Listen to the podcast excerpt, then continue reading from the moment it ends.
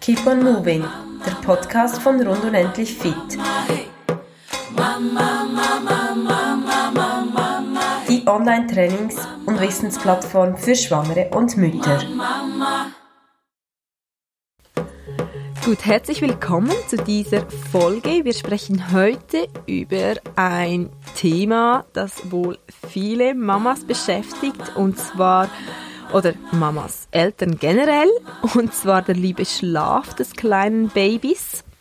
Wir sprechen zuerst vor allem über die Anfangszeit und nachher aber auch schauen wir etwas weiter, was passiert zum ersten Lebensjahr mit dem Schlaf. Neben mir sitzt Regula, unsere Hebamme, die hat natürlich oder kommt da viel, bekommt da viel mit von ihren Frauen, die sie betreut zum Thema Schlaf und gibt ihnen auch viele Tipps.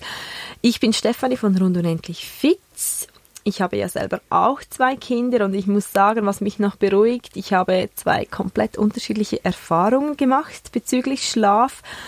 Das heißt also eigentlich gleiche Eltern, aber ein Kind kann sehr unterschiedlich schlafen. Deshalb interpretiere ich jetzt mal so für mich, dass es eigentlich, dass du machen kannst, was du willst. Das Kind schläft ja irgendwie sowieso, wie es schläft. Also ich habe dann nicht unbedingt die Schuld bei mir gesucht, weil mein zweiter ein wirklich eher schlechter Schläfer war und teilweise noch immer ist, sondern einfach ähm, das auch oft so angenommen. Regular, das Thema Schlaf. Ähm, bei einem Neugeborenen, wie sieht es aus? Das Baby ist ja lange im Bauch und kommt dann eben ähm, auf die Welt und in eine komplett, das ist wirklich eine ganz andere Umgebung. Wie ist der Schlaf und vor allem auch der Schlafrhythmus in der Anfangszeit? Ja, ich glaube, das Wichtigste ist einfach, dass man weiß, dass Babys keinen Tag-Nacht-Rhythmus haben, so wie wir das haben. Ähm, Babys merken nicht, jetzt ist Nacht, jetzt muss ich schlafen. Sie haben einen ähm, anderen Schlafrhythmus wie wir. Sie schlafen nicht so lange Zeit äh, durch wie wir. Also sie erwachen immer wieder dazwischen. Ähm, Einerseits, weil sie Hunger haben, andererseits, weil sie die Nähe brauchen. Und äh, das dauert seine Zeit. Also das, ist, das ist am Anfang ähm, über relativ lange Zeit so, bis eigentlich die Hirnentwicklung so weit ist, dass ein Baby durchschläft, sagen wir. Und beim Durchschlafen, da, da, da ist einfach auch wichtig zu wissen, Durchschlafen ist eigentlich schon fünf Stunden am Stück schlafen. Oder wenn ein Baby fünf Stunden am Stück schläft, kann man eigentlich von, von Durchschlafen reden. Und das ist natürlich anders. Wir, wir schlafen irgendwie acht Stunden am Stück.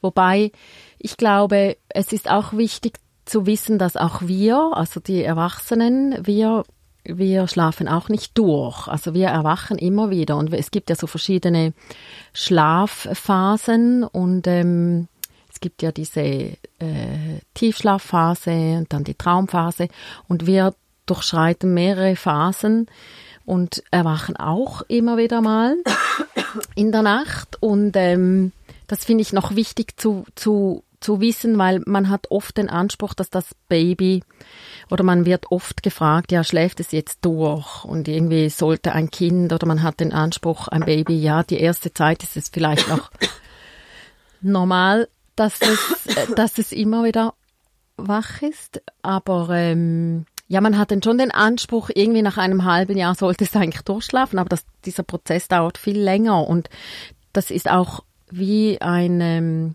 wellenförmiger Prozess oder? Es ist mal klappt es besser mit dem Schlafen, mal weniger. Und es hat einfach ganz oft mit Entwicklungsschritten zu tun. Also es kann gut sein, dass ein, ein Kind mal relativ gut geschlafen hat, mehrere Stunden am Stück und dann auf einmal wieder mehr wach ist. Und manchmal ist das ein Wachstumsschub, manchmal ein Entwicklungsschritt.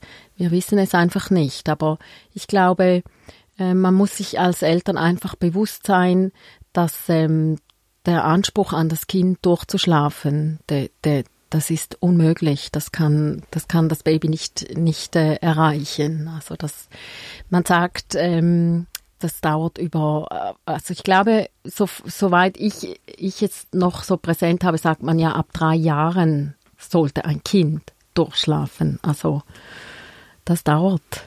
Das beruhigt mich jetzt zu hören, weil wir ja noch nicht bei drei Jahren sind.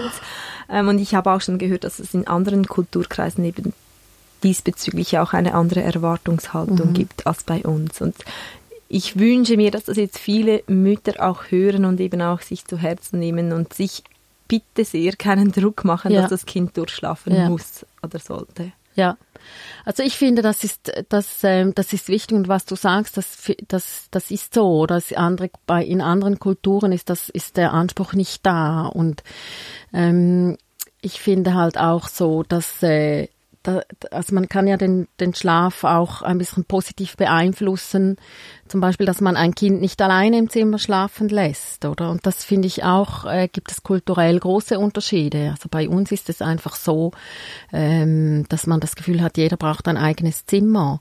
Aber bis vor ein paar Jahren war das nicht so. Da hat man, da schlief die ganze Familie zusammen in einem Zimmer und Babys schlafen einfach besser, wenn sie nicht alleine sind, weil sie hören dann den At die Atemgeräusche, sie riechen, sie spüren, da ist jemand und das ist schon noch entscheidend, das ist schon wichtig zu wissen, dass das de, den, den Schlaf fördert von einem Baby. Also würdest du das jetzt auch als Tipp geben am Anfang, um eben überhaupt in diesen Tag-Nacht-Rhythmus zu kommen. Das Baby also bei sich im Bett zu haben oder bei, in einem Beistellbett? Ja, also ich, ja, ich gebe das als Tipp. Und ob es jetzt ähm, bei sich im Bett ist oder im Beistellbett, das, das finde ich, das kann, muss jeder selber ein bisschen schauen oder ausprobieren, was, was äh, besser geht. Ähm, meistens ist es so, dass das Baby am Anfang halt so viel Körperkontakt braucht, dass es bei einem selbst schläft. Meist, meistens gerade so auf dem Bauch, weil da hat es die ultimative Nähe. Und ähm, ich denke, wenn man sich bewusst macht, dass das Kind über so viele Wochen, Monate im Bauch war von, von der Mutter, dann macht das absolut, ist das absolut nachvollziehbar, dass ein Baby diese Nähe braucht, also dass ein Baby nicht alleine im, im Bettchen liegen kann. Und ähm, die meisten Mamis spüren das intuitiv oder nehmen das Kind zu sich und merken auch, dass es so ähm, am ehesten zu beruhigen ist. Und äh, dann ist das meistens eben am Anfang ist es vielleicht so, das Baby schläft auf dem Bauch, dann irgendwann ein bisschen ähm, neben, an der Seite direkt und vielleicht später mal im Beistellbett. Also das ist unterschiedlich, aber es spricht überhaupt nichts dagegen, das Kind so nah bei sich zu haben. Da haben ja oft Mamis Angst, oder, dass man auf das Kind drauflegt. Das passiert nicht. Das passiert nicht. Ich glaube einfach aber, dass es wichtig ist, dass das Baby so auf der Seite von der Mami schläft, oder? Weil Männer, die haben diesen Sinn nicht, oder? Die, die haben eine andere Schlafqualität. Und ähm, es denke, deshalb ist es sinnvoll, dass das, dass das Baby wirklich in der Nähe von Mami schläft, auch wegen dem Stillen und so, oder? Dass man, das ist am einfach, einfachsten. Dann kann man es gleich ansetzen in der Nacht. Und ähm, so läuft das eigentlich relativ gut, meistens so. Dann würdest du gleich, empfiehlst du auch den Frauen, liegen zu stillen und gar nicht aufzustehen, wenn das Baby in der Nacht Hunger hat?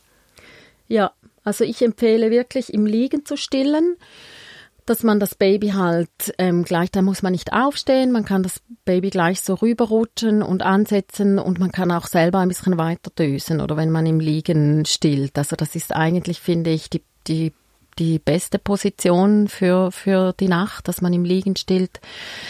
Es braucht ein bisschen Übung, man muss das mal so ein bisschen ausprobieren, auch mit der Hebamme, dass man das, das Stillen im Liegen wie übt.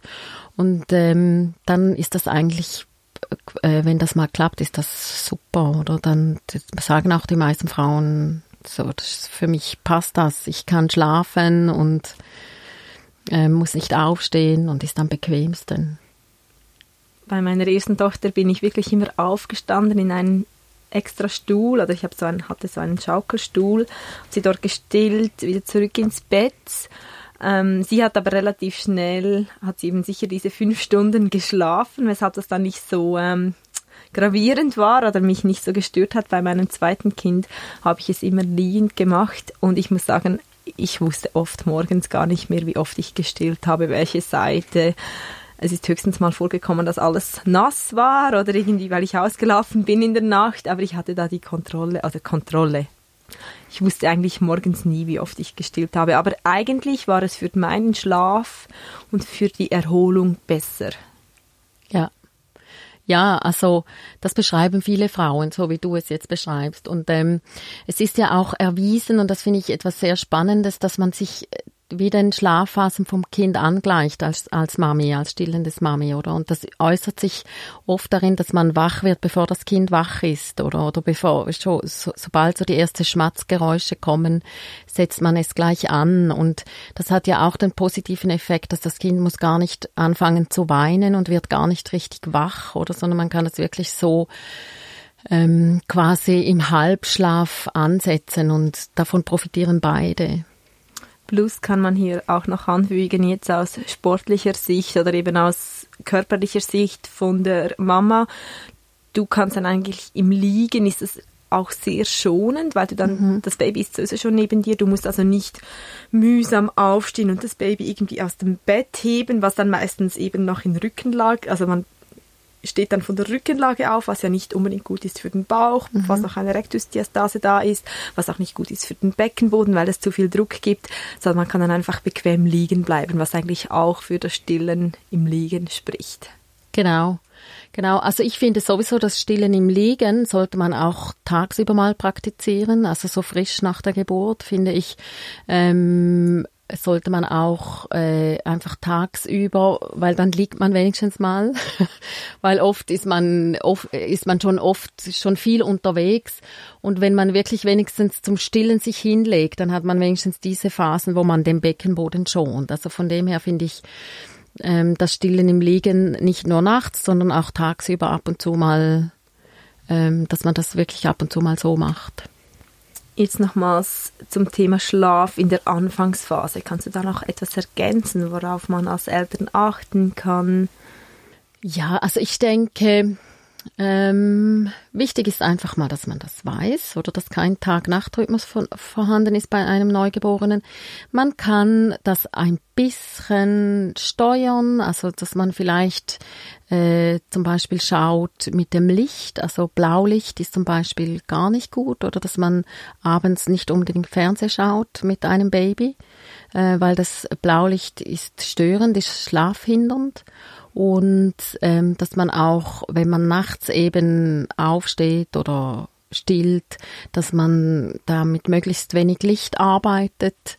Am Anfang braucht man ein bisschen, dass man sieht, äh, was man macht, aber vielleicht so ein, ein Licht, welches man dimmen kann, dass man vielleicht auch nicht zu viel spricht mit dem Baby in der Nacht, äh, dass es wirklich schön dunkel ist und bleibt und ähm, im im Gegensatz dazu dann dafür am Tag oder? Dass das, das Kind äh, Tageslicht hat, dass man rausgeht an die frische Luft, dass man am Tag äh, Programm hat oder? Also jetzt nicht zu viel, aber halt einfach äh, mehr Aktivität und in der Nacht, dass es dann wirklich ruhig und äh, still ist oder? So kann man dem Baby eigentlich auf einfache Art und Weise das ein bisschen so äh, dass man ja ein bisschen fördern einfach diesen Tag-Nacht-Rhythmus. Wie entwickelt sich der Schlaf in den darauf folgenden Wochen, Monaten? Was kannst du dazu sagen? Vielleicht generell im ersten Lebensjahr? Das ist wahrscheinlich auch sehr, also ja, ja, nur schon aus meiner persönlichen ja. Erfahrung ist es sehr individuell, je, je nachdem auch nach Kind, aber ja.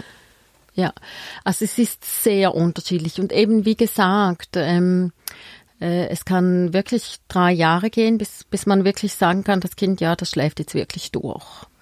Und alles, was davor ist, ist eben so eine wellenförmige ein wellenförmiger Ablauf. Oder es ist nicht, es wird immer besser und es schläft immer länger durch, je älter das es wird, sondern es, dies, diese Schlaf, ähm, dieser Schlafrhythmus wird immer wieder unterbrochen durch Entwicklungsschritte. Also zum Beispiel ähm, kann, was man oft beobachtet, ist, dass vielleicht ein Kind eben die erste Zeit ist wie die erste zwei, die ersten zwei, drei Monate. Das ist wie klar, oder dass das Kind dann wirklich öfters kommt, auch in der Nacht.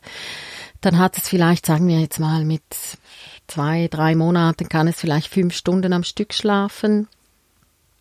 Und ähm, dann ändert sich das wieder oder? Vielleicht irgendwie mit fünf, sechs Monaten, sage ich jetzt mal so, äh, oder dann eben stellt man ja die Ernährung um und irgendwann kommt dann auch das Zahnen und ähm, irgendwie mit neun Monaten kommt dann, oder so acht, neun Monaten kommt dann so diese Fremdel oder dass sie ein bisschen anfangen zu fremdeln und das sind alles so so Entwicklungsschritte, die, die einfach den Schlaf auch beeinträchtigen, oder? Das merkt man dann oft im Schlaf oder das, ähm, ich finde auch, wenn man als Mami dann vielleicht nach sechs Monaten wieder beginnt zu arbeiten und äh, dann einfach auch weniger Zeit zusammen hat. Oder dann kann es gut sein, dass das Kind dann nachts wieder etwas mehr Zuneigung braucht, weil es das am Tag nicht so hat. Und das ist völlig okay und ich finde, das, das soll man dem Kind auch geben. Da, da nützt es nichts, wenn man sich dagegen wehrt. Oder? Und dann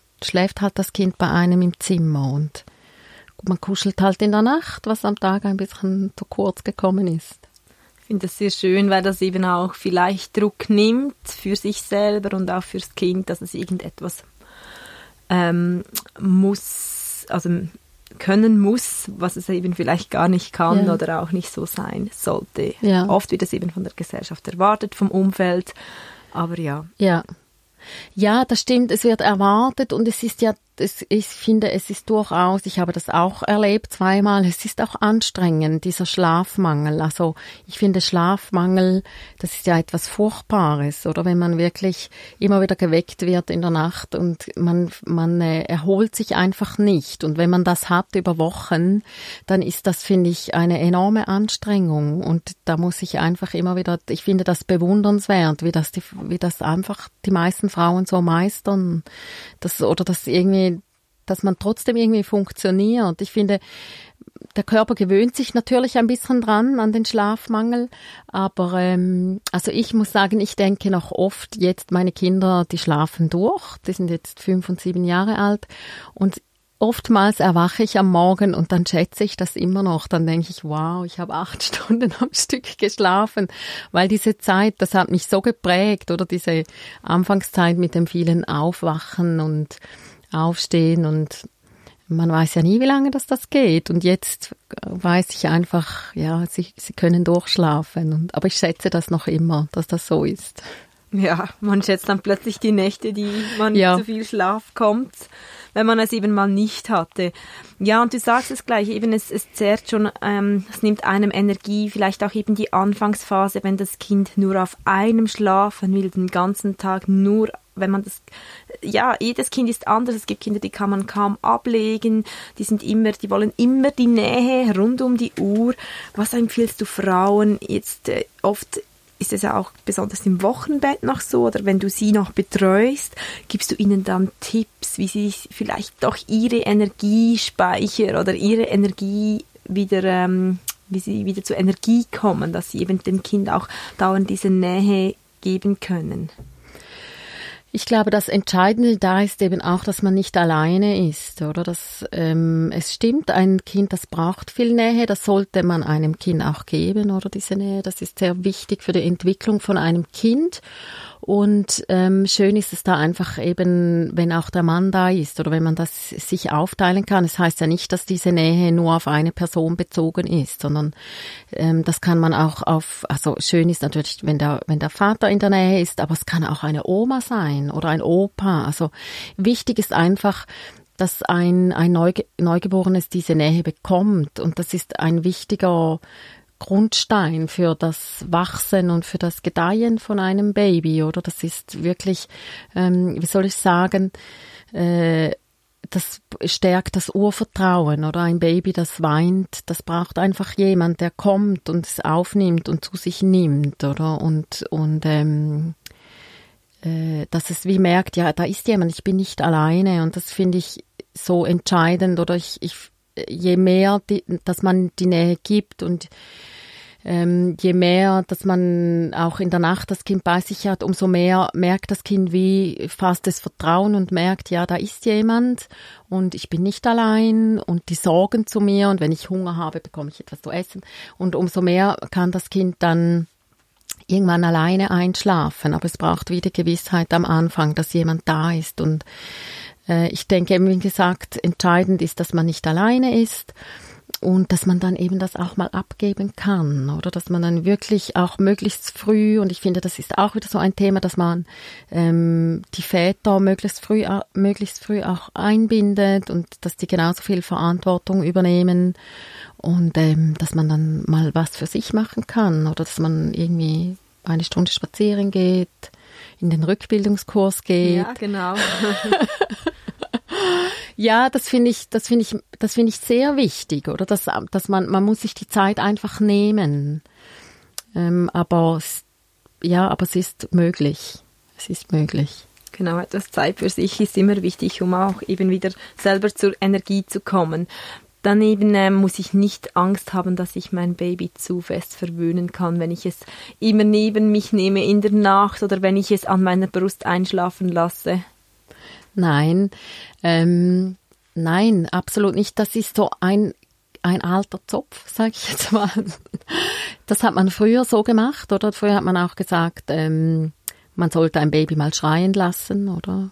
Für was auch immer, für das sich die Lungen entfalten oder ich weiß nicht, was man noch. Ah ja, eben, dass man es nicht verwöhnt oder dass, dass es nicht bei jedem Pieps denkt, es kommt dann jemand.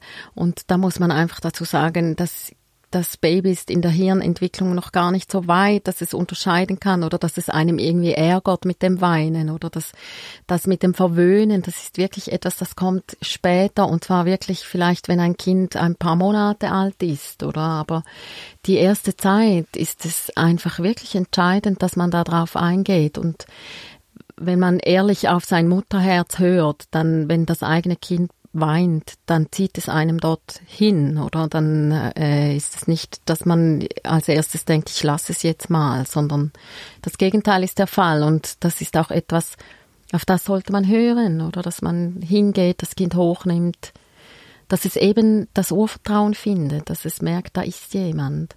Weil das ist wie ein Schutzmechanismus. Ein Baby in der Wildnis alleine, das würde sterben. Und das das Weinen ist wirklich, das weckt in uns diesen Beschützerinstinkt. Und das sind so uralte Instinkte, da muss man eigentlich schon darauf hören und nicht denken, boah, ich lasse es jetzt mal ein bisschen. Gut, ja, ich glaube, das hilft vielen, weil dann oft eben vielleicht wieder jemand kommt und der sagt, ja, du verwöhnst dein Kind oder ich weiß nicht, nicht was. Wenn man jetzt auch von einer Hebamme mal hört, dass man das eben nicht macht damit. Möchtest du sonst noch irgendetwas ergänzen zum Thema Schlafen bei Babys und Kleinkindern? Ja, also ich finde, ähm, was noch wichtig ist zu wissen, auch für, für äh, den Umgang, wenn, wenn, die, wenn die Kinder älter sind, wenn sie größer werden, aber auch schon als kleine Babys finde ich es wichtig und schön, wenn man ein Schlafritual einbaut, also ein zu Bett Ritual und ähm, wichtig ist wirklich, dass einfach zu wissen, dass, dass diese, dass man dieses gute Gefühl dann, was man hat oder was man hat als Kind, oder das nimmt man dann wie mit in den Schlaf. Also jetzt zum Beispiel, wenn, wenn man sich die Zeit nimmt und mit Kindern, mit den Kindern noch ein, eine Geschichte anschaut, ähm, etwas vorliest, etwas erzählt, dann ist das für die Kinder so diese Geborgenheit, oder? Und das ne-, nehmen sie mit in den Schlaf und somit wird eben der Schlaf auch erholsamer. Also es ist wirklich ähm, wichtig, das, das einzubauen. Das kann man eigentlich schon von Anfang an, oder? Dieses zu Bett gehen Ritual und ähm, diese Geborgenheit mitzugeben. Und äh, Schlaf ist auch immer ein bisschen loslassen, also loslassen können und da, da brauchen, da brauchen Neugeborene Unterstützung darin oder die, die brauchen, die finden nicht von alleine in den Schlaf. Die brauchen wirklich unsere Unterstützung, dass wir sie rumtragen, ein Lied vorsingen, schaukeln, bis sie dann endlich in den Schlaf finden. Und das, das ist normal und das ist wichtig, oder, dass sie die Geborgenheit haben, dass sie dann in den Schlaf finden. Ein sehr schöner Abschluss, ja. Ich glaube, und das kann sich dann eben auch später mitziehen, wenn die Kinder älter werden und diese Rituale können aufrechterhalten werden. Ja, also falls du jetzt vielleicht noch schwanger bist oder eben gerade ein neugeborenes Baby hast, mach dir nicht zu viel Druck. ähm, ein Kind muss überhaupt nichts und du musst dich auch nicht recht, rechtfertigen dafür. Ähm, auch da streiten wir beide nicht ab, wenn es ab und zu sehr ähm, anstrengend ist und wirklich ganz viel Energie braucht.